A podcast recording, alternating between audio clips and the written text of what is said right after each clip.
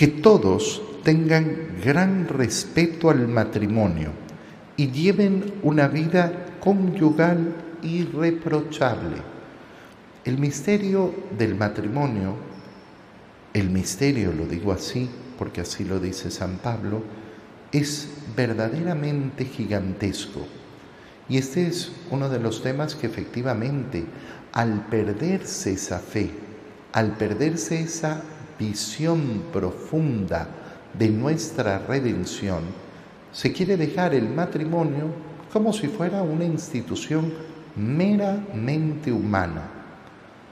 A mí siempre me sorprende muchísimo y se lo digo a las personas tan seguido, ¿no? Cuando me dicen, no, yo soy divorciado. Tú vas a prender velas en el registro civil. Y entonces me miran como si estuviera loco. No, padre, ¿de qué está hablando? No sé, es que si tú tienes fe en el registro civil, tú le rezas a San Funcionario Público, porque yo no lo hago. A mí mi vida no la determina el registro civil. No existe para un creyente el ser divorciado. Pero nos queremos convencer que la realidad que nos, eh, nos estipula la ley es la realidad que vale.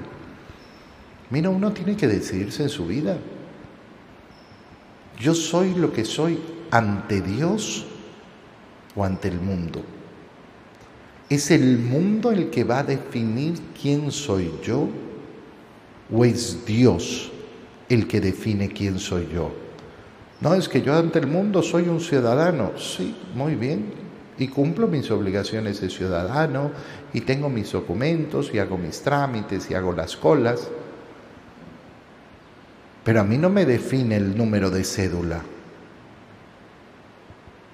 No me define en mi ser en lo más mínimo. Y está muy bien. Es una forma administrativa del Estado. Y cuando hablamos del matrimonio, pues hay que tenerlo clarísimo, es exactamente lo mismo. ¿eh?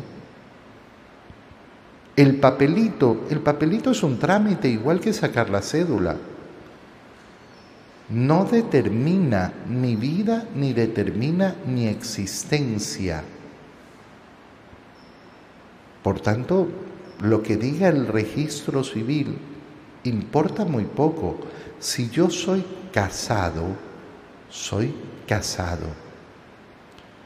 Mira qué importante es esto. ¿Por qué? Porque tengan gran respeto, gran respeto por el matrimonio y lleven una vida matrimonial